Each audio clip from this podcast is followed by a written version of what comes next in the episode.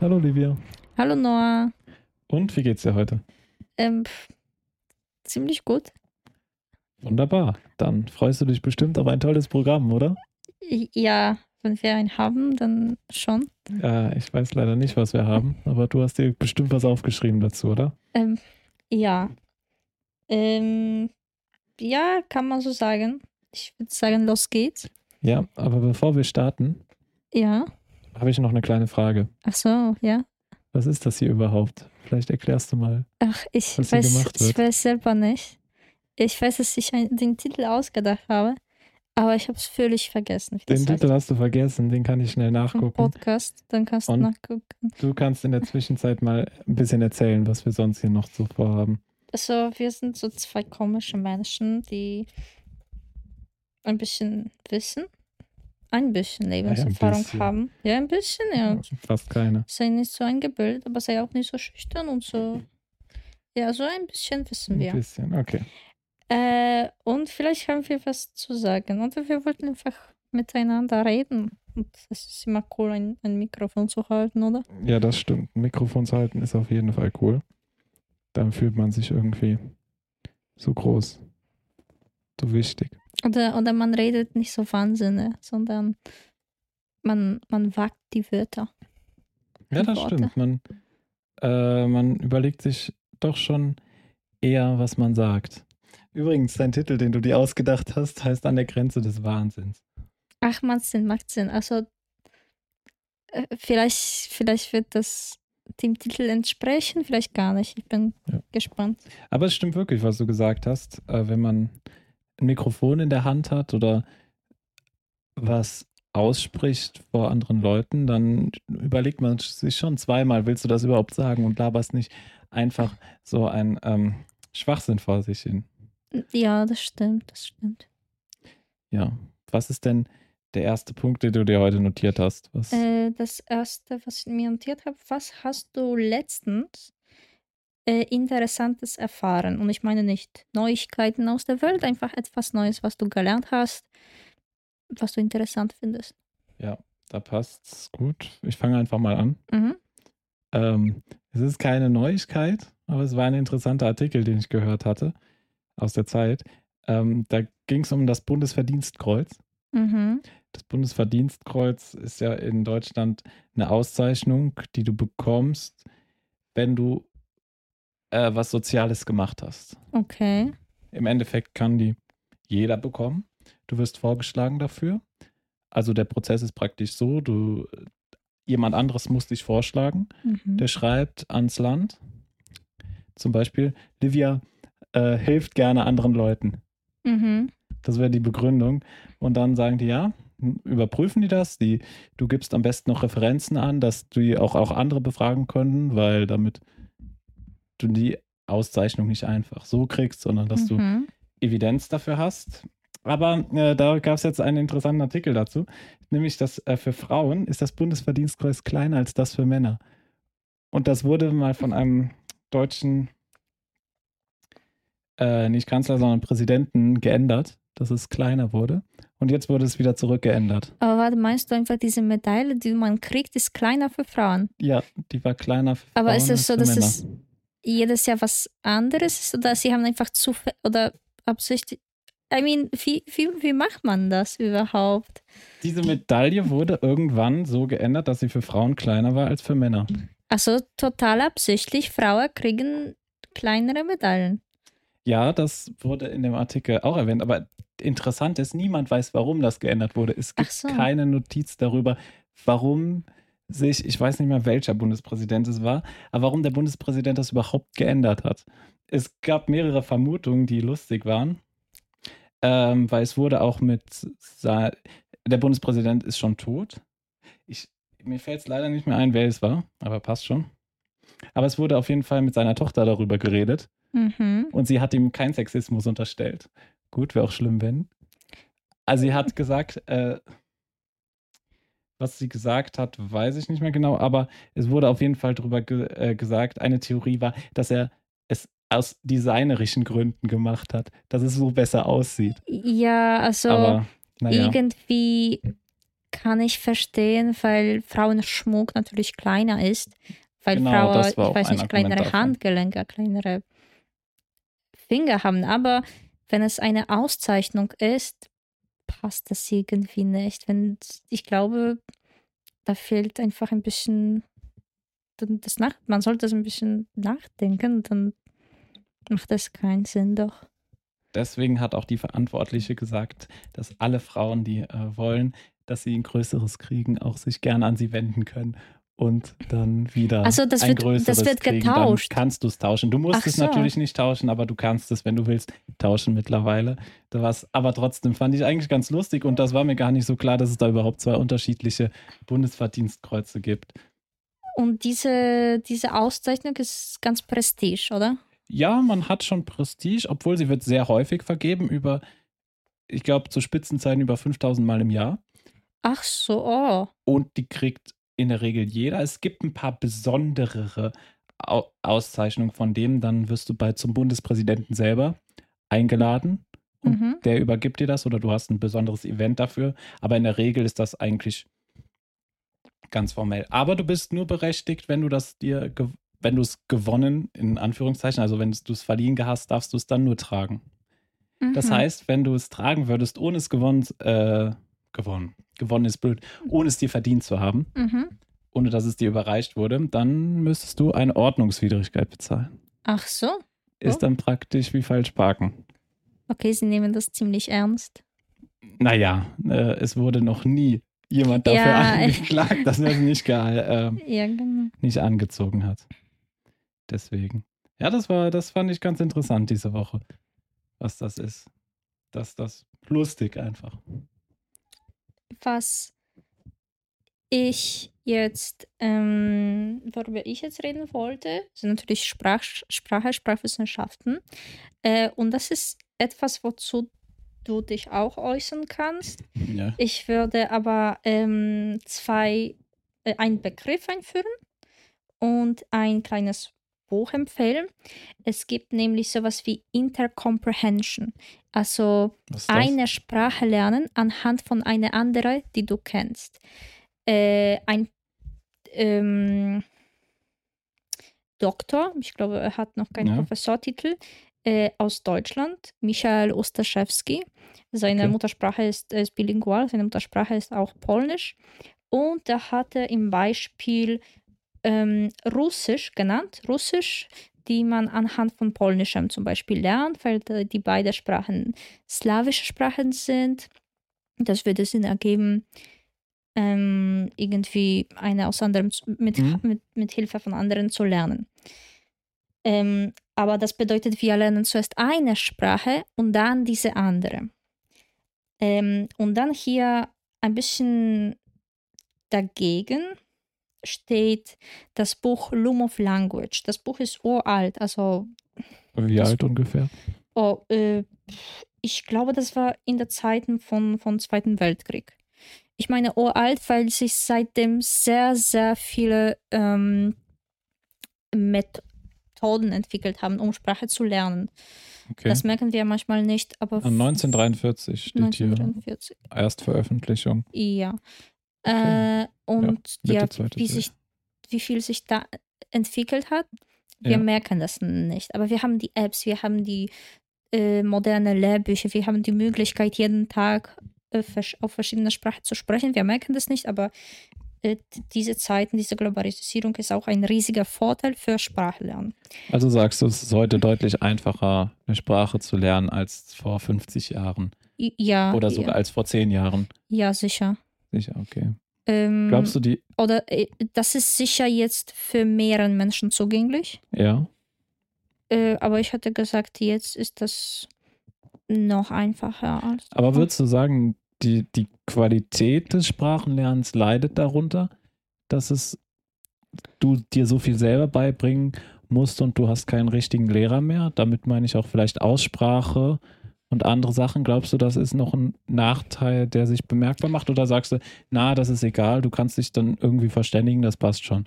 Ich glaube, dass wir immer noch schneller leben, ganz Ja. viel schreiben, eher alles einfach das sagen. Also wir schreiben uns Texte und, und SMS statt zu telefonieren.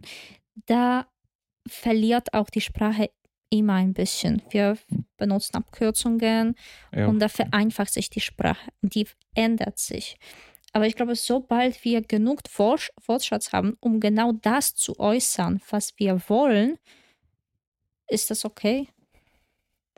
Äh, was ich aber zu dem Buch sagen Ja, wollte, okay. also Ja, dieses. Vergleich, Loom of Language, äh, das Buch, wo man die Sprache quasi auf einmal lernt. Zum Beispiel, man Mhm. nimmt die äh, ro romanische Sprachen, Französisch, Spanisch, Portugiesisch und Italienisch und man vergleicht die und man lernt die halt auf einmal, weil die so ähnlich sind. Es gibt ähnliche Regeln in Grammatik, aber auch in Adjektive bauen, in in Deklination, Konjugation und so weiter. ja. Und Klar. in dem Buch wird es so dargestellt, als ob man das auf einmal macht und so vergleicht halt. Und Also, dann dass in der es Comprehension. reicht. Ja, ja, und dann in, in der Comprehension, da geht es darum, die eine Sprache erst nachher zu lernen. Dauert Okay. vielleicht länger, aber was, was würdest du selber wählen? Die zwei, drei Sprachen auf einmal zu lernen, die ähnlich sind? Oder zuerst eine, dann nächste und nächste? Also ich weiß es nicht. Ich stelle es mir schwer vor, eine, äh, drei Sprachen auf einmal zu lernen, weil dann würde ich die Sprachen vielleicht auch zu sehr vermixen, gerade wenn sie so ähnlich sind, Mhm. dass ich dann plötzlich gar nicht mehr weiß, welche Sprache ich gerade wie zu sprechen habe oder welches Wort in welcher Sprache das Richtige ist. Ich stelle mir das eher so auf, wenn ich eine, wenn ich eine von den dreien erstmal richtig lerne, dass ich die gut kann, dann fällt es mir sehr sicherlich einfacher, die anderen zwei zu lernen. Oder kann die sehr schnell lernen und dann könnte ich die anderen zwei vielleicht zusammen zu lernen, aber alle drei auf einmal, ich weiß nicht, weil wenn ich gar kein Vorwissen davon habe, ist das vielleicht dann doch ein bisschen zu viel. Mhm. Das kann ich mir gut vorstellen. Deshalb würde ich vielleicht so einen Mix machen, dass ich mit einer anfange und die Basics in der einen mindestens rauskriege, bevor Mhm. ich überhaupt eine zweite, geschweige denn von einer dritten ähm, dazu nehme. Oder erst eine richtig und dann die zwei danach. Beziehungsweise die zwei danach kann man dann auch zusammen, weil man die Grammatik praktisch schon kennt. Man braucht ja nur noch die Vokabeln dann. Mhm. Oder unterscheidet sich die Grammatik in einer Sprachgruppe dann doch noch so sehr voneinander, dass man die nochmal neu lernen muss? Mhm. Was Menschen auch manchmal vergessen, man, ma- man denkt so, okay, die Sprache ist jetzt ähnlich an eine, die ich schon kenne, dann muss ich mir nicht so viel Mühe geben. Und dass diese, sowas habe ich auch gemacht und das ist immer sch schlecht. Das, das ist immer noch eine neue Sprache. Das dürfen wir nicht unterschätzen. Und mit Hilfe von anderen, aber immer noch müssen wir offen auf, auf diese Neuigkeiten bleiben. Also du musst, das ist schon noch meine Herausforderung. Ja. Dann die neue Sprache zu lernen. Das ist immer eine Herausforderung.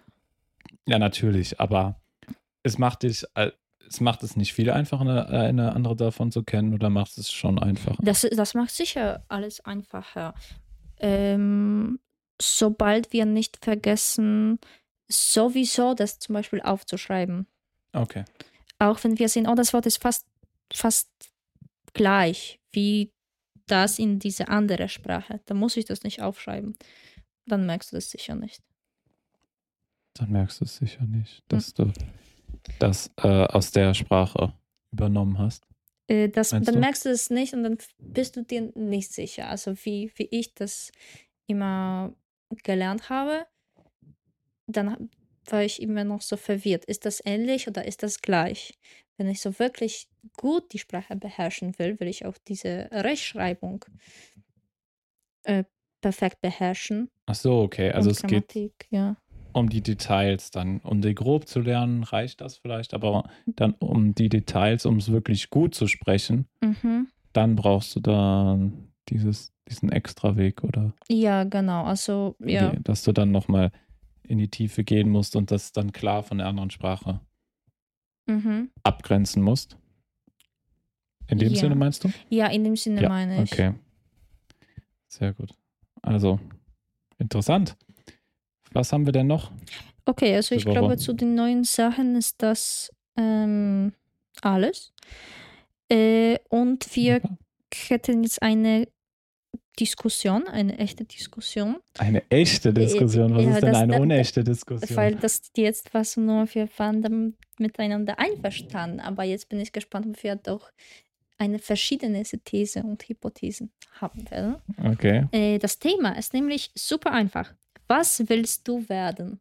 Oder in unserem Fall, was wolltest du als Kind we- werden? Obwohl immer noch, was willst du Aber ich werden? wollte natürlich immer Podcast-Host werden. Ja. Na, was, was wollte ich werden? Interessant. Äh, Ähm, oder ich, oder ich muss, sorry, ich muss noch diese Okay. Frage erweitern. Warum? und warum? Siehst du, weil vielleicht siehst du erst jetzt, wegen welchen Menschen oder vielleicht liegt das beim äh, Umgebung. Warum würdest du so einen Weg wählen oder wolltest du diesen Weg wählen? Es gab verschiedene Stadien in meinem Leben, wo ich verschiedene Sachen werden wollte. Ähm, ich glaube, als Kind im Kindergarten gibt es so die Klassiker, da will man entweder Feuerwehrmann oder Mhm. Polizist oder sowas werden. Ich glaube, ja, so eine Phase hatte ich natürlich auch, wo ich weiß nicht, was ich werden wollte. Ich fand die Feuerwehrpolizei auch ganz faszinierend eine Zeit lang. Obwohl ich auch Archäologe ganz faszinierend Oh, fand, ja. weil wir hatten, ähm, das lag am Kindergarten, wir hatten so ähm, einen Museumsausflug Mhm. nach Trier und die hatten da gerade frisch die, so eine Konstantin-Ausstellung. Da war der große Fuß vom Mhm. Kaiser Konstantin. Der steht immer noch in Trier, falls es jemand interessiert. Und ähm, ja, da ist man durchs Museum gegangen, hat was natürlich ganz attraktiv für Kinder gestaltet war. Du konntest was ausmalen, du konntest die Geschichten. Man hat zum Beispiel die Ermordung Cäsars haben wir dann äh, im Kindergarten nachgespielt oder sowas. Und sowas fasziniert dich halt und prägt dich dann halt auch als Kind. Gra- und auch mit Feuerwehr oder Polizei. Du gehst die Feuerwehr besuchen oder du siehst so viele Bilderbücher über die Polizei und sowas. Und ich glaube, gerade in diesem Alter werden die Jobwünsche halt an dem, was, was du siehst als Kind, diese Eindrücke. Mhm. Du kennst praktisch auch noch nicht so viele Jobs. Ja, oder einfach alles, was sich so verändert vor deinen Sa äh, Augen, wo du den Unterschied siehst, den du machst. Genau, da, genau, du hast einen sozialen Impact Mhm. in der, in der Form. Arzt, gibt es auch noch einen, Ja, Kinderwunsch, sicher, das den ist ich sehe. vielleicht so, ja. Oder viele Kinder wollen auch an die Kasse, weil man Einkauf, Kaufsladen im, ähm, im Kindergarten spielt.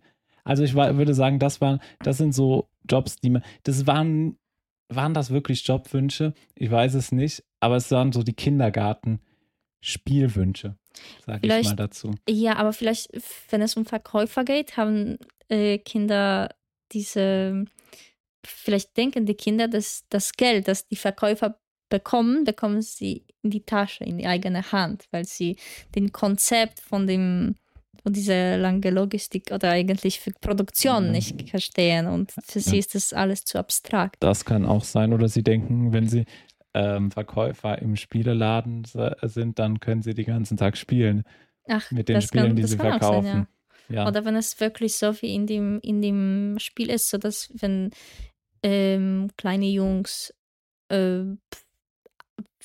Kriegsspiele haben und dann melden sich so viele für die Armee an und, und Mhm. sie haben das sind, ja, sie verstehen Ja, nicht, dass das ein- für sie sich anmelden. dass das einfach durch Spiele fast eine Faszination entsteht, die äh, einfach nichts mit der Realität zu tun hat. Mhm. Das, das, das stimmt.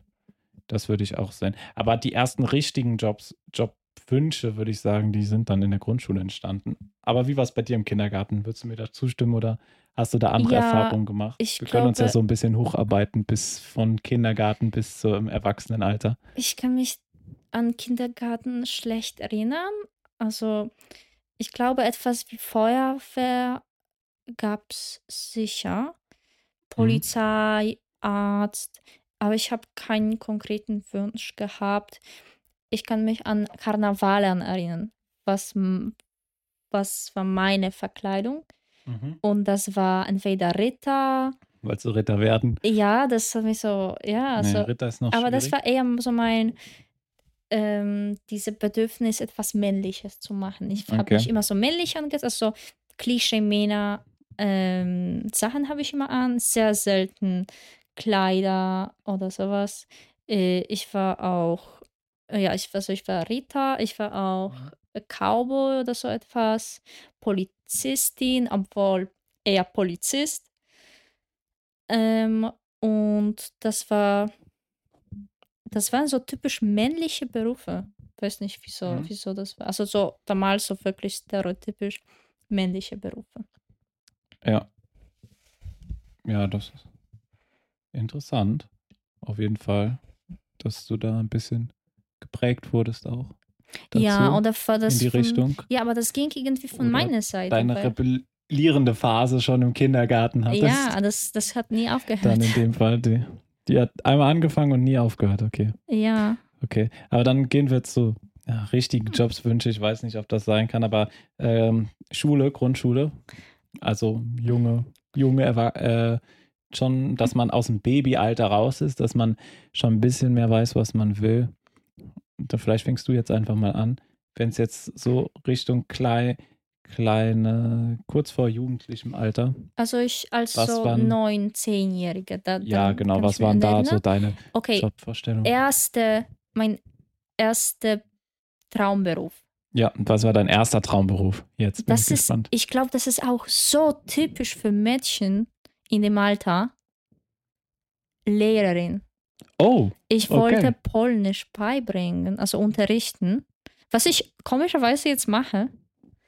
mhm. Aber ähm, ich habe eine sehr nette, sehr coole ähm, Polnischlehrerin und die war auch unsere Klassenlehrerin. Ähm, und das hat mich auch irgendwie so fasziniert, die Sprache beizubringen, die man selber kennt oder die einfach schreiben lernen und lesen, weil wir dürfen auch ganz viel kreatives Schreiben machen. Oh, okay. Und das, das war auch so angenehm für mich. Ähm, oder vielleicht habe ich nicht so große Träume gehabt, um Schriftstellerin zu werden, sondern eher etwas wirklich, was ich, was ich sehe. Nicht, dass ich ständig am Schreiben bin, sondern eher, dass ich sehe, dass ich jemandem etwas beibringe. Aber das, wenn wir jetzt kurz vielleicht bei dem Berufsbild Lehrer bleiben, Mhm. ist mir auch in der Schulzeit, gerade jetzt zum Ende, wenn ich geguckt habe, was studieren Leute, die mit mir in der Schule waren, ist mir aufgefallen, dass viele äh, gra Frauen gerade auch einfach sagen, ja, sie wollen Lehrerin werden Mhm. und dann auch wirklich in das Studium gehen. gehen. Auch wenn ich die Lehrerinnen sehe, die ich hatte, es gibt mehr Lehrerinnen als Lehrer, würde ich Mhm. behaupten. Das bei uns war auch so. Dann sind die, die Lehrer, dann sind das wirklich Leute, die dann direkt nach der Schule ins Lehrerinnenstudium gegangen, also ins Lehramtsstudium gegangen sind. Und bei den Männern hatte ich viele Lehrer, die einfach über Umwege Lehrer geworden. Sie wollten keine Lehrer Mhm. werden. Ich hatte Lehrer, der hat erst einen Professortitel gemacht Mhm. und ist dann, weil es nichts anderes gab oder so, über Umwege erst in die Schule gekommen. Und dann gibt es Mhm. aber auch viele Lehrer, die dann sagen, okay, Lehrer ist wirklich was für mich, aber die entdecken es erst, wenn sie in der Schule sind und da rein gezwungen wurden. Ich kenne weniger Männer, die wirklich Lehrer werden wollen, als Lehrerinnen, oder? Okay, aber da sind die Situationen äh, mit unseren Ländern eigentlich unvergleichbar. Du musst wissen, in Polen verdienen Lehrer unglaublich wenig. Ja, Deswegen- und anders. wenn auch das in Polen sicher konservativer ist als Deutschland, weniger modern Mhm. vielleicht, ähm, die schlechter bezahlte Berufe wählen Frauen. Männer wollen immer so ganz, ganz viel verdienen, auch wenn sie den Beruf nicht mögen. Sie haben innerlich oder irgendwie wegen Kindheit geprägte Bedürfnis, äh, gut bezahlte Job zu haben, viel zu arbeiten, viel zu verdienen, um die Familie zu unterstützen, aber Und- nicht damit zu rechnen, was, ihr, was ihnen wirklich Spaß machen Und da ist dann Lehrer einfach nicht der richtige Job für, um viel zu verdienen, oder wie? Äh, in in, Polen? Polen? auf keinen Fall. Okay. Also ja, das ist, das ist wirklich wenig. Na, dann ist das wahrscheinlich eher eine andere Situation. Aber es ist mir nur aufgefallen, dass das ähm, eher ein Traumberuf von Frauen ist, aber im Endeffekt landen Männer da und stellen dann aber fest, dass es wirklich ein toller Job für sie ist. Mhm. Vielleicht wollen sie. Vielleicht ist für sie das auch ein Frauenberuf und erst dann merken Ja. sie, dass es doch nicht so ist. Dass es dann da erstmal der Stereotyp ist und dann Mhm. wird der Stereotyp gebrochen und dann merkt man, hm, man kann doch einiges bewirken, auch als Lehrer. Mhm. Was dann, was dann auch bei vielen den Reiz ausmacht, dass du eben Kinder, die Chance hast, Kinder zu beeinflussen, was ja auch was Tolles ist. Mhm. Also nicht Kinder zu beeinflussen in dem Sinne, sondern Kinder zu prägen. Ja, aber immer noch Kindern kannst du als, als Lehrer genau helfen, aber immer noch Gutes bewirken. beeinflussen, also positiv beeinflussen. Du hast einen unglaublich großen ähm, äh, Einfluss auf die Gesellschaft, auch als Lehrer. Mhm. Sicher, ja. Gerade wie du die Zukunft, wie die Zukunft in einem Land natürlich nicht so groß sind wie als Politiker, Mhm. ganz klar. Du machst keine Regierung, aber in deinem kleinen Kreis Mhm. hast du eine größere, einen größeren Einfluss als Politiker. Ja, und da merkst du eigentlich schnell, wie sich die Menschen verändern, wie sich die, diese kleine Gesellschaft, diese kleine Umgebung verändert. Ja, das stimmt. Das merkt man dann wirklich. Ähm, ja, ach so, ja, wir waren äh, Grundschule. Grundschule, Was ich werden, Lehrerin, was du. Ja, jetzt bin ich dran, was ich werden wollte. Grundschule war meine Phase, da habe ich angefangen, ja, Sport zu machen, habe ich angefangen, Fußball zu spielen. Und wenn man anfängt, einen Sport zu machen, dann ist es natürlich immer der Traum, Profi zu werden. Oh, das war sicher auch mein Natürlich. Traum. Ja. Und ich glaube, dass egal welchen Sport du irgendwie anfängst als Kind, dann denkst du, ja, später werde ich mein Leben davon bezahlen, oder? Mhm. Ich glaube, das hat Sport so an Okay. sich, diesen Ehrgeiz. Das will ich schon wieder mit Sexismus verbinden und sagen, ja, ich hatte als Frau, die Fußball gespielt hat, nie so einen Traum. Aber eigentlich, ja, das stimmt nicht, weil ich habe immer so, ja, ich glaube, ich habe immer trotzdem Traum gehabt, ich könnte auch davon leben, wenn ich wirklich das mache, was ich will. Mhm. Ähm, aber ja, Ja. Und gerade weil man als Kind dann noch so beeindruckt ist von diesen, man, du siehst im Fernsehen die großen Stadien, wie die Leute da spielen und Mhm. denkst, ja, da will ich auch eines Tages mal spielen Ja. oder so. Dieses typische Kindheits- und der Wettbewerb ist, als Kind auch noch was, was dich irgendwie motiviert. Wenn du gegen andere spielst und siehst, du bist gar nicht so schlecht, dann denkst du Mhm. so, jawohl, jetzt kann ich es schaffen. Ich glaube, das war so ein bisschen meine Grundschulzeit. mhm. Aber dann, ähm, wenn, wir, wenn wir jetzt in die höhere, weitere, weiterbildende Schule gehen, dann ändert sich wiederum der Traum.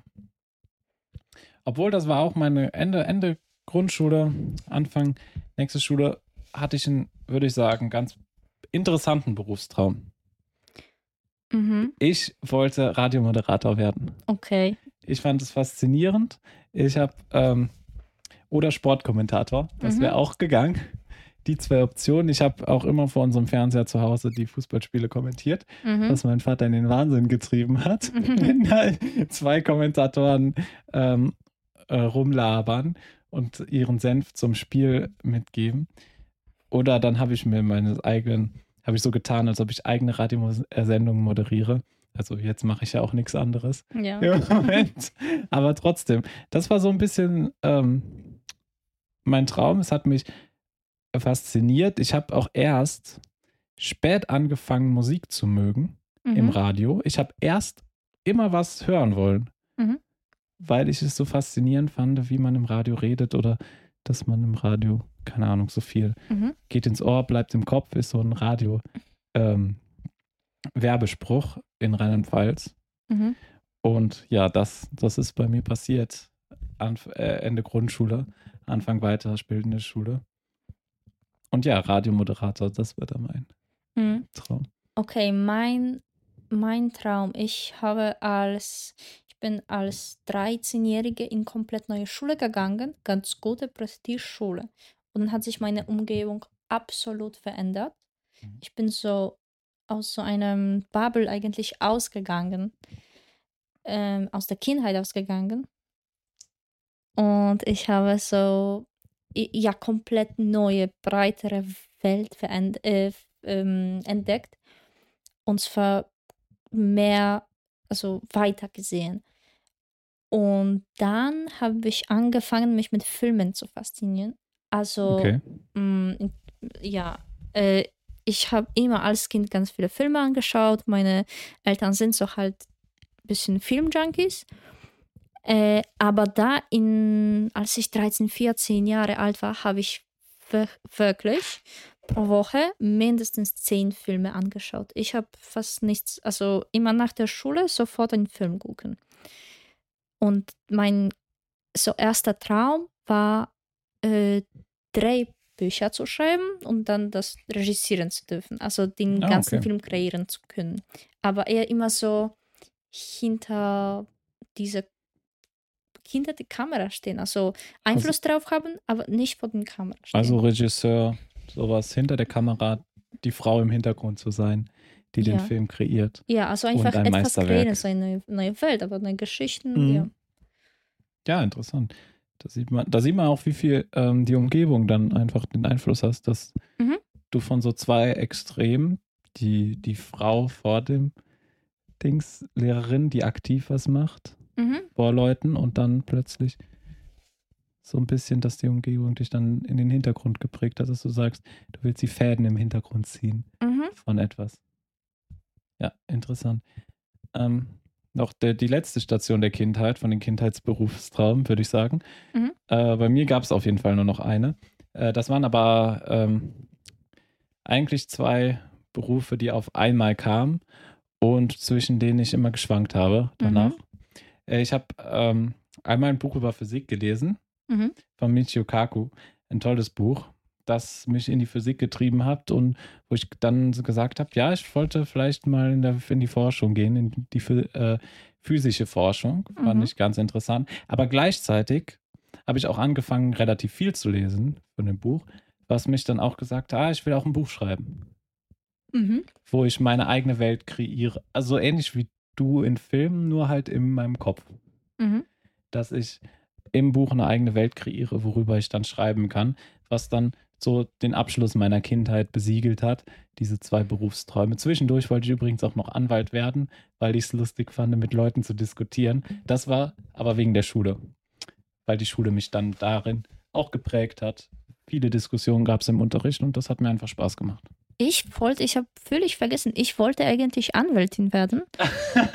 Ich habe komplett vergessen, das war eigentlich der Grund dafür, warum ich zu einem deutschen Gymnasium, zur 10. Klasse von deutschen Gymnasium gehen wollte. Ach ich wurde so. sogar da aufgenommen, weil ich habe mir das so alles geträumt. Ich mache Jura in Deutschland und ich werde mich mit wirtschaftlichem Recht, äh, Wirtschaftsrecht beschäftigen und dann Unternehmen in Polen und in Deutschland helfen. Und das Mhm. würde, ich habe mich mir einfach vorgestellt, ich werde reich und ich werde jetzt äh, allen mit meinen Sprachkenntnissen imponieren. Ähm, aber War das jetzt Ich- noch vor der Film oder nach dem Film? ich glaube irgendwo inzwischen. Es Zwischen gab den immer so Filmen. zwei Seiten von mir, diese Okay. Wahnsinnige und die weniger Wahnsinnige, aber auch. Ja, ich glaube, das ist ganz interessant. Man hat nie nur einen Berufstraum. Also die Mhm. wenigsten Leute. Ich hatte es zum Beispiel, glaube ich, nie, dass ich, ich habe immer geschwankt zwischen verschiedenen Sachen. So wie du auch wirklich nie, nie nur ein Hobby hast. Du Mhm. machst ja mehrere Sachen. So hast du auch immer mehrere Berufsträume, würde ich behaupten. Naja, es gibt auch Menschen, die keine Hobbys haben, keine Träume haben. Ja, na gut. Aber in der, Re- Und ich dachte, ich Regel- würde nie so eine Person kennenlernen, weil ich habe nie so eine Person kennengelernt, so wirklich nah. Das ist, wenn sich jemand für nichts interessiert. Und lustig ist, dass ich solche Menschen erst an der Uni kennengelernt habe, weil sie nicht wussten, was sie machen sollen. Sie lernen einfach egal was, was ihnen einfach die Umgebung vorgeschlagen hat. Das sind Menschen, die nicht nur keine Ahnung haben, was sie machen sollen, aber sie wollen auch nichts Neues entdecken, weil es ist, nicht, es ist immer okay, wenn du keine Ahnung hast, ja, ich glaube, was du machen solltest und du willst verschiedene Sachen ausprobieren, aber wenn du nichts ausprobierst und einfach das Mhm. machst, was wozu dich die anderen zwingen, das finde ich Mhm. wahnsinnig. Ja, ich glaube auch diese Hänger, was du gerade beschrieben hast, dass du praktisch, dass das auf jeden Fall jeder irgendwann mal eine Phase im Leben hat, wo er gerade nicht weiß, was er machen soll. Mhm. Ich glaube, so in so eine Phase kommt man wohl oder, oder übel immer, sei es im jungen Alter, bei 20-Jährigen beziehungsweise Anfang 20 erlebt man das oft oder dann eben die Midlife Crisis. Mhm. wenn du plötzlich nochmal dein ganzes Leben überdenken musst. Aber dann, wie du gesagt hast, ist es, finde ich, wichtig, oder für mich fand ich auch immer wichtig, verschiedene Sachen auszuprobieren. Mhm. Dass du, es ist okay, sich was für was zu interessieren und danach zu sagen, okay, ist doch nichts für mich, Mhm. wenn es dir nicht gefällt. Aber gar nichts auszuprobieren ist dann natürlich schwierig. Ja. Also, dass du möglichst ein breites Weltbild hast. Auch wenn es dir nicht gefällt, du hast trotzdem was gelernt, was du für andere, ähm, für dein anderes Fach, beziehungsweise für deinen Ja, anderen genau. Lebensweg Das kann mitnehmen immer. kannst. Mhm.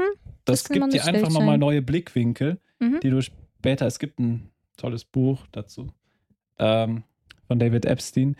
Also, äh, das ist nicht der David Epstein, den Aha. man vielleicht meinen würde, der äh, ein paar böse Dinge getan hat, na, ist ein anderer. Das heißt, es lebe der Generalist.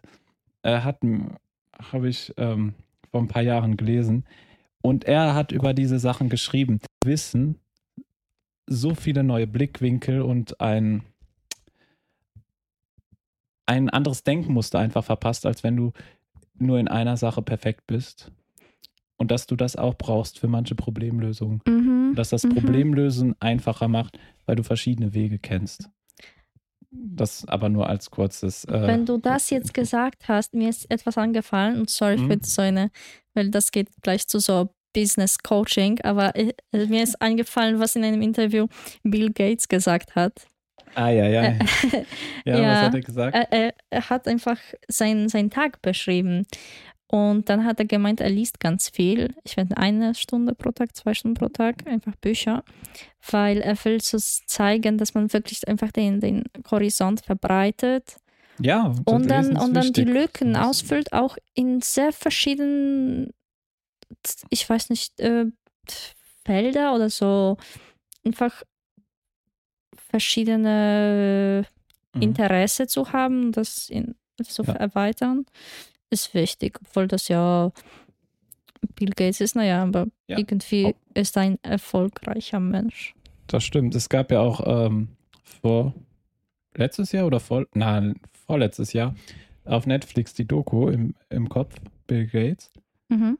Da gab es, glaube ich, vier oder fünf Episoden oder sechs. Ähm, und da ist er einfach auf einen Spaziergang mit Bill Gates gegangen Mhm. und es wurde sein Leben ein bisschen beschrieben und dann äh, kam auch, was du gesagt hast, dass er sich äh, im Sommer meistens einmal, wo er, wenn er Urlaub macht, zieht er sich in ein Haus zurück, Mhm. ist alleine und hat nur ein paar Bücher dabei, Mhm. die er dann liest für so eine Woche oder so. Fand ich auch ganz interessant. Also Mhm. finde ich auch. Also, auf jeden Fall ein interessanter Mensch. Mhm. Kann man halten, was man will von ihm. Das ist, glaube ich, nochmal ein ganz eigenes Thema. Ob er jetzt Ja, ein toller Mensch ist, ein schlechter Mensch, naja. Oder was auch immer. Äh, aber ja, lesen ist auf jeden Fall was, was dich intelligenter macht, mhm. zwangsläufig, und was dir äh, neue Perspektiven zeigt. Und gerade Bücher nochmal als, wenn du nur so Informationen und Fakten kurz, ähm, kurz in dich rein informierst durch die Mhm. äh, durch Social Media oder durch kurze Internetartikel, ist es nochmal was ganz anderes, als wenn du ein Buch, weil ein Buch kann nochmal mehr in die Tiefe gehen und Ja, das so gibt dir noch ein ganz anderes genau. Verständnis. Wenn du an der Oberfläche bist, dann weißt du zwar, was ist, aber wenn du ein Buch gelesen hast, dann weißt du nicht nur, so, was ist, sondern auch, warum es so ist. Ja, auch im Buch es kannst du das geschrieben ist, irgendwie natürlich. dir besser vorstellen im Kopf, aber auch du merkst dir sicher nicht all die Sachen aus dem Artikel, du merkst dir nicht alle Sachen aus dem Buch, aber schon mehr aus einem Buch. Ja, du verstehst es ganz auf einer ganz Ja, anderen ja. Ebene als ähm, nur rein konsumiert über kurze Artikel. Ja, Habe ich dir schon einmal gesagt, mein Ranking, drei beste Art und Weise zu lernen, also was ich, Okay. was Na? ich immer wähle. Also wenn ich die Möglichkeit habe, Mhm. zu reisen, neue Kultur zu entdecken, vielleicht neue Menschen kennenzulernen, vielleicht einfach diese originelle davon zu probieren, zum Beispiel originelles Essen, Ja, was ich schon kenne, aber nicht in, dem, in dem Maß. in dieser originale Version, wirklich originale Version, Okay, das in dem echten Umfeld. Wenn ich die Möglichkeit habe, dann reise ich. Auf jeden Fall reisen ist die beste Art und Weise zu lernen, meiner Meinung nach. Okay. Zweite, Ja. wenn ich nicht Möglichkeit habe zu reisen im Moment, einfach sich mit Menschen unterhalten durch Diskussion. I mean, nicht Smalltalk Ja, durch und nicht mit jedem. Aber eher, eher, du kannst Ja. von jedem Mensch etwas lernen oder etwas über ihn selbst, über seine Umgebung. Mhm. Wenn, auch wenn du glaubst, diese Person hat nichts Interessantes zu sagen, naja, das ist nie so Das stimmt. und Irgendwas dafür interessieren sich verschiedene Menschen aus verschiedenen Umfeldern. Cool. Also Mhm. wenn du möglich, Möglichkeit Dritte? hast, einfach mit zu, zu sprechen. Und waren ja dritte, Top 3 werden. Ja. ja, und das dritte, natürlich lesen. Also wenn du nicht Mhm. Möglichkeit hast zu reisen, sich mit Menschen zu unterhalten oder keinen Bock drauf hast, äh, dann einfach lesen. Interessant. Das sind die Top 3 Möglichkeiten zu lernen. Hier habt ihr es zuerst gehört. Auf jeden Fall. Ja, ja ich glaube, ich habe Ja. das ausgedacht oder ich habe das irgendwo gehört, aber im Schlaf. Aber ja, ah, interessant. Interessant, dass das. Äh, bei mir, also wenn ich jetzt so spontan gedacht hätte, hätte ich nicht an Reisen als Nummer eins. Also bei mir hätte ich jetzt nicht Reisen als Nummer eins, für, was ich, ich für die beste Möglichkeit zum Lernen halte. Sind Bücher. Sind, ja, würde ich wahrscheinlich sagen, jetzt spontan. Aber ich habe mir jetzt auch noch keine großartigen Gedanken ähm, dafür, darüber gemacht. Mhm. Aber jetzt spontan hätte ich wirklich Bücher gesagt. Ja, also es gibt natürlich Weil dumme Reisen. Bücher oder Ja, das stimmt, natürlich. grundlose Gespräche oder Reise ohne, Mhm. ohne Lernen. Wenn du zum Beispiel nach Spanien zu einem touristischen Ort reist und nur mit Menschen aus deinem Land bist und nur das Essen aus deinem Land isst und einfach die Sonne aus anderen Winkel bewunderst, Ja. das, das ist nicht zu Aber lernen. gibt- Aber das ist auch zur Entspannung. Vielleicht ja, mögen das genau. manche. Es gibt ja auch verschiedene Gr Gründe, warum Menschen reisen. Mhm. Also nicht jeder reist, um zu lernen oder nicht jeder reist, um zu entspannen. Manche reisen, um was zu entdecken. Manche reisen aber auch einfach nur, weil sie abschalten wollen. Ja, ja, und, Und- das ist sicher, aber man kann und das einfach weg von zu. Hause. Ja. Ja. genau. Und einfach weg von zu Hause sein, damit man neue Eindrücke bekommt. Mhm. Oder manche können zu Hause zum Beispiel nicht abschalten Mhm. und müssen deswegen weg, um abzuschalten, was ich auch Mhm. total verstehen kann. Also Reisen ist, ja, aber wenn man äh, zum Reisen lernt, ist es natürlich immer gerade um, wenn man was sieht, Mhm. beziehungsweise auch anfassen kann, das Ganze erleben kann, prägt sich das natürlich viel besser ein, als wenn du Mhm. es nur abstrakt siehst. Das würde ich schon. Da würde ich dir, glaube ich, zustimmen dann. In dem Fall. Obwohl Mathe auf Reisen zu lernen, ist vielleicht ein bisschen schwierig. Ähm, es ist mir schon passiert, dass Ja. ich ABWL im Reisen gelernt habe, aber wirklich in dem Ort zu lernen, obwohl es ist mir, jetzt ist mir eingefallen, ich habe Ja. einmal Mathe gelernt. Wir sind nämlich einmal von Warschau nach Zielona Góra, also nach Grünberg, äh, mit dem Zug gefahren. Zug war voll. Wir haben uns Plätze davor ähm, gebucht und wir haben die Sitzplätze bekommen. Zu unserem Abteil ist ein, ein so älterer Mann bekommen. Also so ziemlich ein bisschen molliger, kann man so sagen. Mhm. Und naja, ich habe gedacht, okay, da wird jetzt nicht sechs Stunden lang stehen. Und ich habe gefragt, okay, wollen Sie sich hinsetzen, bitte? Äh, der hat sich hingesetzt, hat gemeint, oh, Sie sind sehr nett, was machen Sie hier? Wir waren gerade auf einem Schulausflug. Äh, er hat gefragt, was wir in der Schule machen und inzwischen haben wir auch gesagt, dass wir Mathe lernen. Auf diese Fortgesch also Leistungskurs machen wir Ja. auch. Okay. Und dann hat er uns beigebracht, wie man Funktionen lernt, wie man da denken sollte. Der Mann war ein Professor an Warschauer Universität und er ist einfach nach Hause, nach Grünberg, äh, von der Arbeit zurückgekommen oder er hat einfach an beiden Universitäten gearbeitet. Und Mhm. er ist einer der leitenden Mathematiker in Polen. Keine Ahnung, wer das war, habe nie nachgeschaut. Aber super interessante Person. Ja. Und er hat uns komplett anderen Einblick äh, gegeben. Wir haben das alles so eigentlich nicht abstrakt, aber naja, ohne Papier, alles in Köpfen gesehen, was Mhm. er uns erzählt hat. Ja, sehr interessant. Also da siehst du auch, dass diese, diese Perspektivwechsel wir Mhm. hatten. Ein Professor denkt wahrscheinlich ganz anders als ein, äh, und ein Lehrer an deiner Schule. Mhm. Und dass dieser Perspektivwechsel dann für dich genau das Richtige war, um das Thema perfekt zu verstehen. Mhm. Oder besser zu verstehen. Auf jeden Fall. Ah, interessant. Es ist ja auch so, dass du in Fächern, dass die Fächer, wo die Lehrer besser sind, mehr Spaß machen und die auch die meisten besser verstehen. Ja, dazu wollte ich noch fragen. Sind Ja. vielleicht die Sachen, vom, äh, was du werden wolltest, also die Berufe, die du wählen wolltest, damit verbunden, was deine Lieblingsmenschen oder, oder deine Lieblingslehrer vor allem gemacht haben? Ach so. Hm, jein, würde ich sagen. Okay. Natürlich beeinflusst es das, was mir Spaß macht, durch Lehrer, weil sie das Fach interessant gestalten können. Mhm. Das würde ich schon sagen. Aber ich glaube nicht, dass sie einen so großen Einfluss auf mich hatten, dass ich das werden wollte. Persönlich jetzt. Mhm. Mir hat das Fach dann zwar mehr oder weniger Spaß gemacht, aber die Sachen, die ich werden wollte, habe ich eher zu Hause entdeckt und in der Schule vertieft. Mhm. Also durch, wie zum Beispiel Bücher, die ich gelesen habe oder durch Erfahrungen, die ich gemacht habe, gesammelt habe. Das glaube ich, dass das mich mehr geprägt hat, obwohl, wenn ich jetzt überlege, gut, ich wollte nie Philosoph werden, Mhm. aber trotzdem war Philosophie ein sehr interessantes Fach, das sehr interessant unterrichtet wurde. Aber es hat mich dann auch nie losgelassen danach. Mhm. Deshalb würde ich schon sagen, dass es dich dann insofern prägt, dass du es dann für das Leben weitermachst in gewissem Sinne. Also deswegen jein. Du willst Okay. es zwar nicht werden, aber du nimmst es trotzdem so mit. Ja, also ich habe mir überlegt schon, das zu machen, was meine Lieblingslehrer gemacht haben. Mhm. Aber was ich am liebsten machen würde jetzt, wäre zum Beispiel irgendwelche Sprache zu unterrichten, weil meine Deutschlehrerinnen aus der Schule immer so schlecht waren. Und ich habe mir immer vorgestellt, wie viel besser ich das, also dass ich das einfach besser machen würde.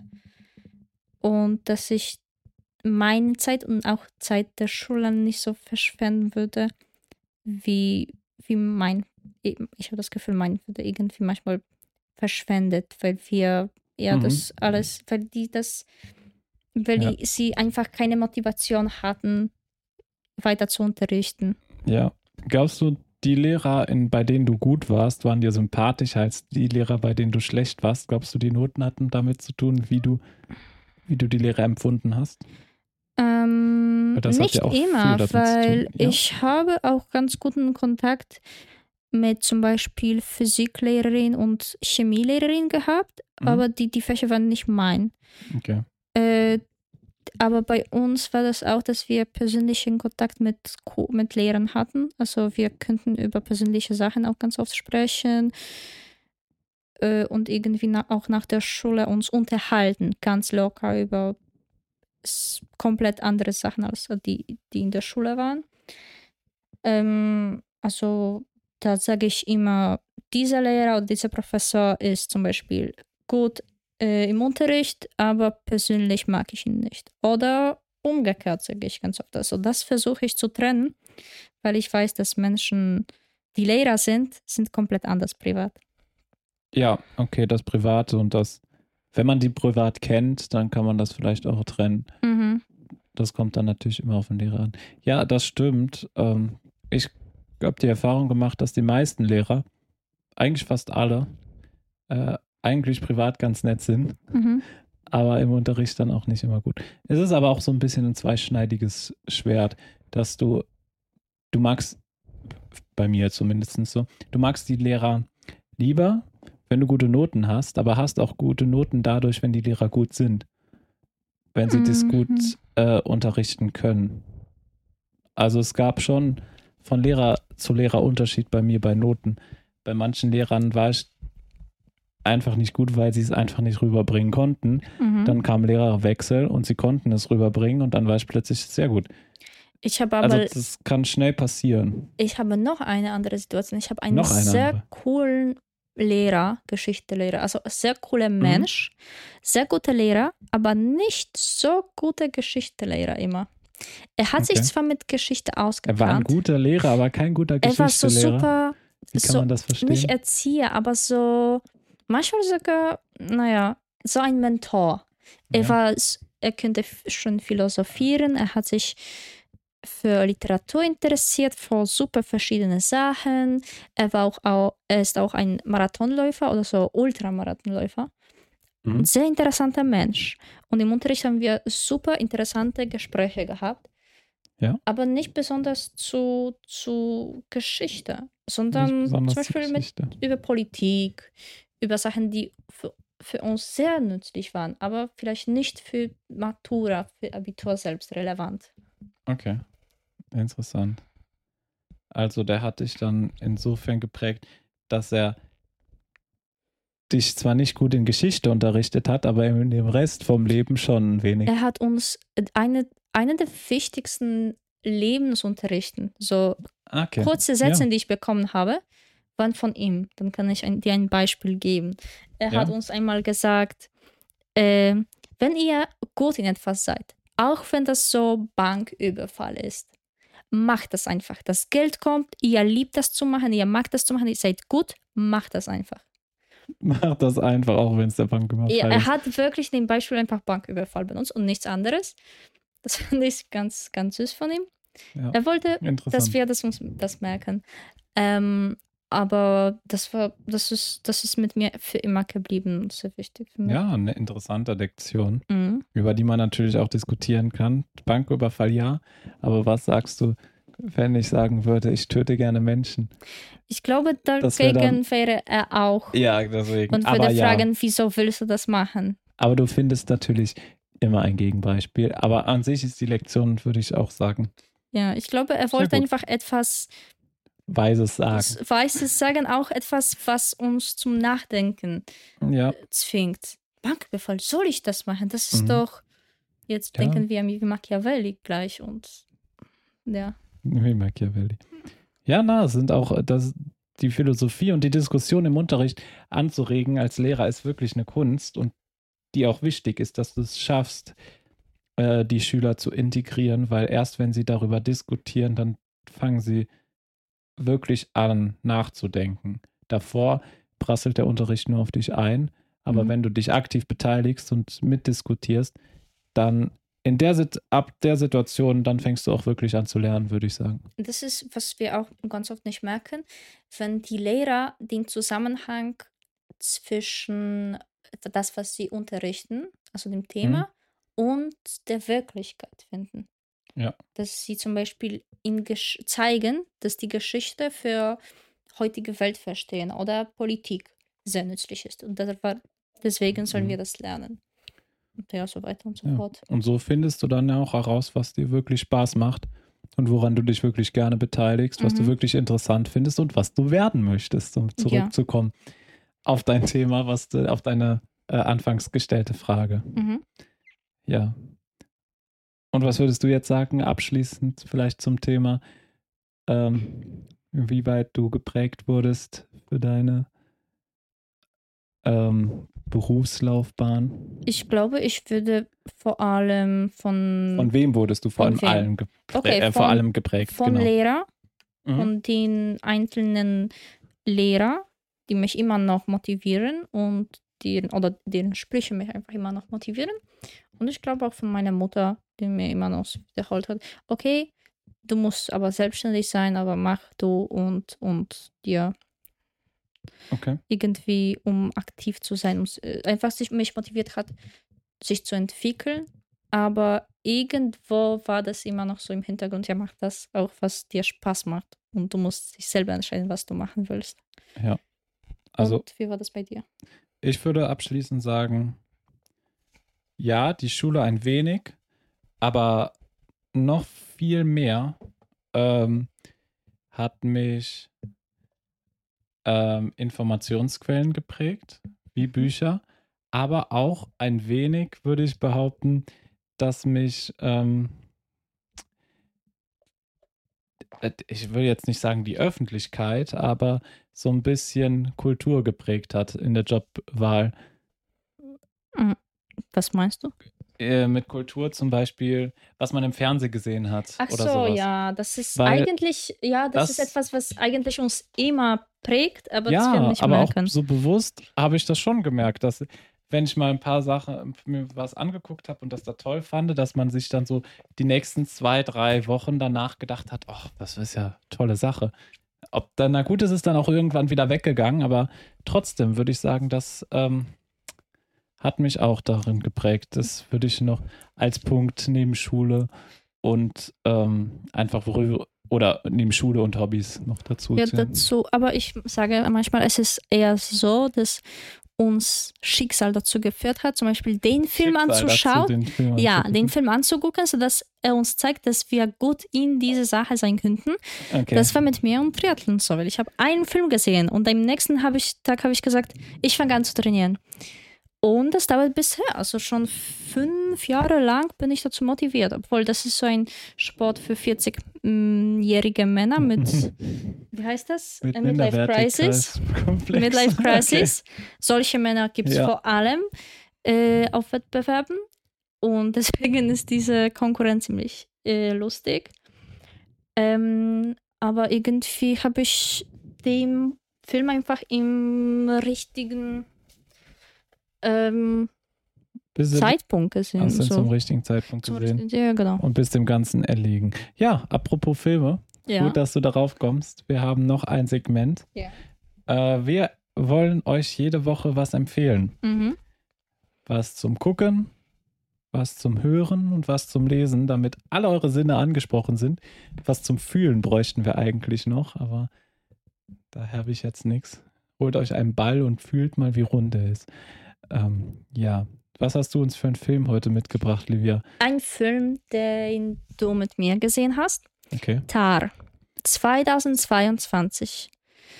Ähm, ja, 23 in die Kinos gekommen, glaube ich, hier zu Lande. In, Österreich, ja. In Österreich schon, in Deutschland weiß ich gar nicht. Ich kann es mal für den gewieften Filmegucker nachgucken, damit wir hier keine falsch äh, Informationen. Aber erzähl mal. Äh, ja, okay äh, Regie Todd Field, Hauptrolle Kate Blanchett. Die Rolle wurde eigentlich extra für sie gespielt, äh, geschrieben. Kurze äh, Info. Äh, 2. März 2023 war auch in Deutschland der Film. Okay, Österreich ist das gleiche, okay. Und äh, der Film, eigentlich äh, ganz große Teil von dem, von dem von der Handlung findet ja. in äh, Berlin oder in Potsdam statt. De, ja, ja. also in Deutschland. Äh, würde auch Deutsch und Englisch gesprochen.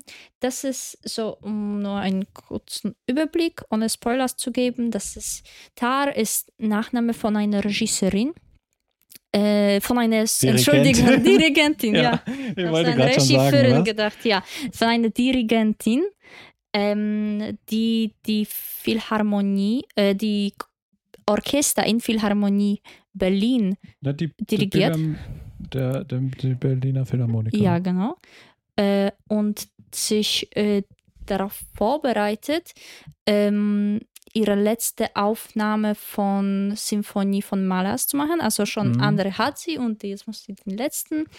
Und das ist so ein an, an dieser Film ist ein Porträt von einem Mensch, sehr komplizierten Mensch, ähm, auch von einem Künstler, von mhm. jemandem mit so, der so tief in, in einem Kunst, in einer Sache, in, in Musik ist und wie das aussieht. Aber ja. der Film ist einfach unglaublich spannend, obwohl es sich nicht so dynamisch entwickelt äh, es ist einfach sehr spannend und mh, mm, ja, das, das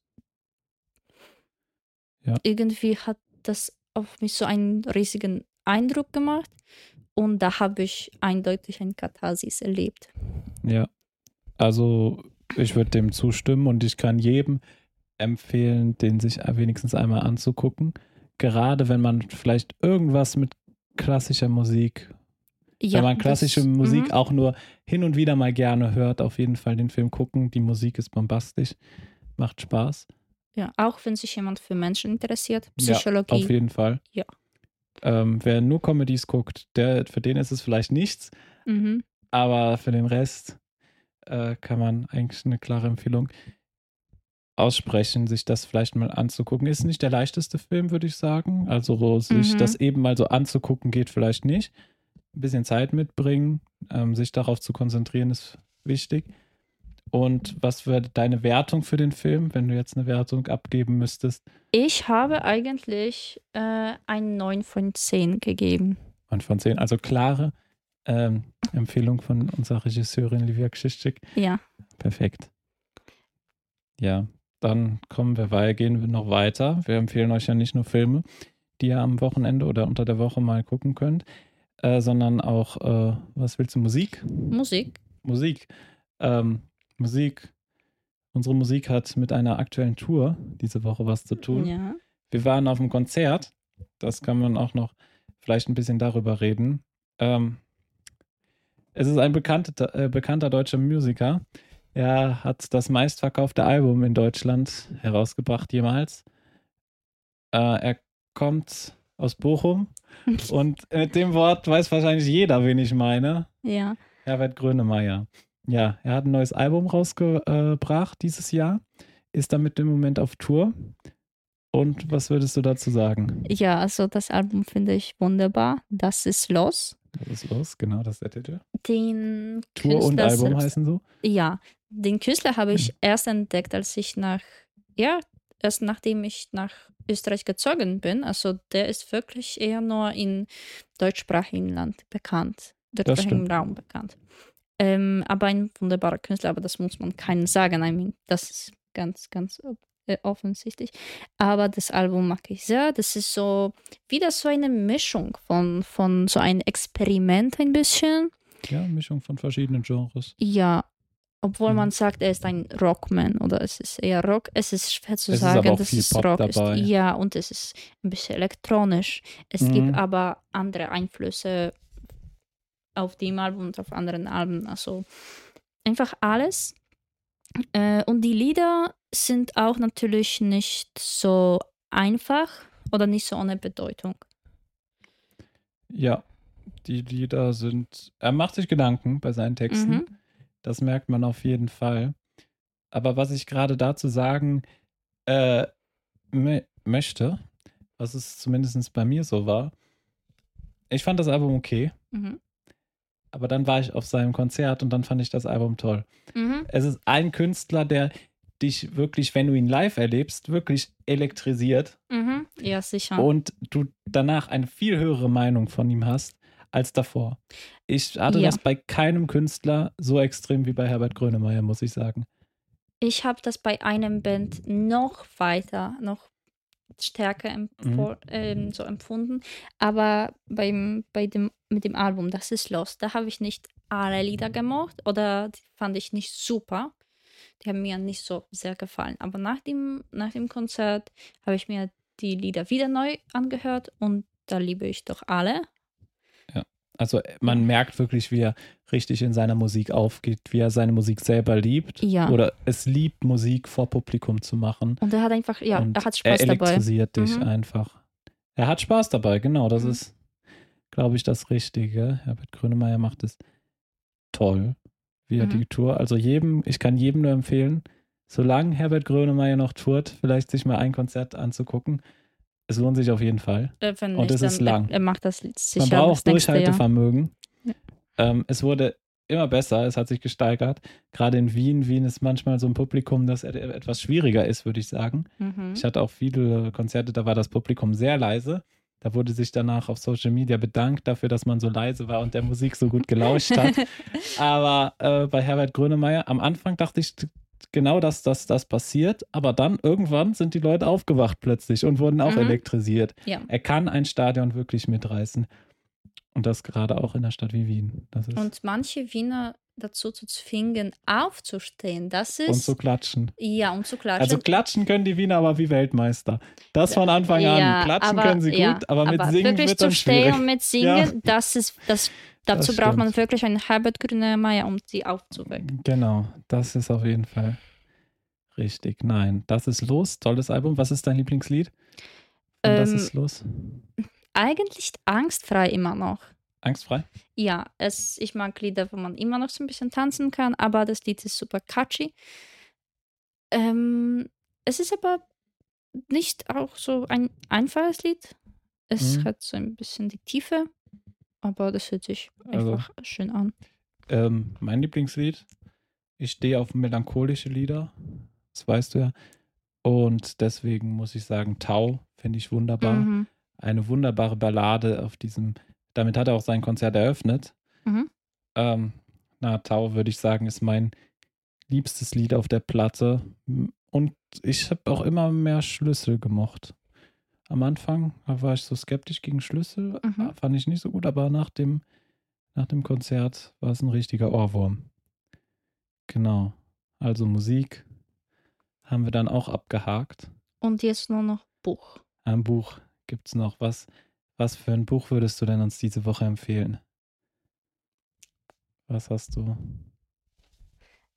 Ähm, ich empfehle das Buch Million Little Pieces Okay. von James Frey. Ich habe das auf Englisch eigentlich ge Mhm. gelesen. Ähm, das Buch wurde zum ersten Mal im Jahr 2003 rausgebracht. Und das ist eine Geschichte von, das ist Geschichte von einem Alkoholiker, der äh, mit, mit Alkoholiker, Drogensüchtiger, der mit, den, der mit seiner ähm, Abhängigkeit aufhören will. Er geht zu einer Klinik, eine Okay. wunderbare, sehr guten Klinik. Und da musste er seinem Dämon entgegenstehen, Ja. Äh, Gegenüberstehen? gegenüberstehen, ja. Und irgendwie, ja, wie kommt man daraus aus wirklich, wirklich tiefe, tiefem Loch? Aus dem noch. Hat dich beeindruckt, das Buch? Ja, absolut. Ja. Er wurde, was ich gerade sehe, auch 2018 verfilmt, Ja. das Ganze. Ist jetzt auch äh, ein Kinofilm mit Aaron Taylor Johnson als James Frey. Oh. Achso, er, er hat über sein eigenes Erlebnis geschrieben, oder wie? Ja, ja, das ist, Genau. obwohl da gab es auch so Spekulationen, dass es nicht 100% diese war, wie er geschrieben hat. Er hat ein bisschen kolorisiert. Aber im Grunde die, die Grundhaltung, natürlich, vielleicht hat er ein bisschen übertrieben. Ja, immer noch, glaube ich, wenn jemand Okay. keine Ahnung hat, wie, wie es sein könnte, so mit solcher Abhängigkeit zu kämpfen, das, Mhm. das könnte ein bisschen damit helfen.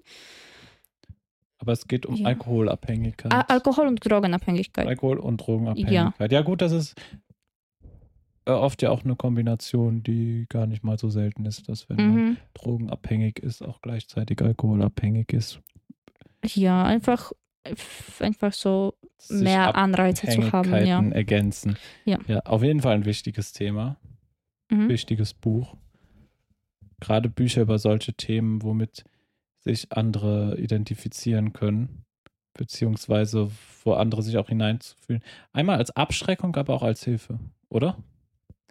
als Mhm. beides, dass du, dass du sagst, okay, das ist schon hart, was er durchmacht, dann greife ich besser nicht dazu. Und dass es damit helfen kann, aber auch einfach damit, damit man die Leute versteht. Mhm, genau, also so einfach das andere Perspektive zu haben. Genau.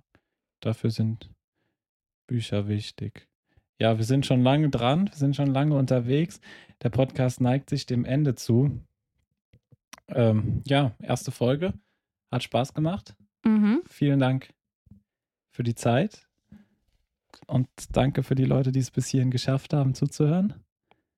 Dann verabschieden wir uns für diese Woche. Ja, danke sehr für, fürs Zuhören, wenn jemand das geschafft hat. Äh, ja, und bis, bis bald. Bis bald, bis nächste Woche. Ciao, ciao. Ciao.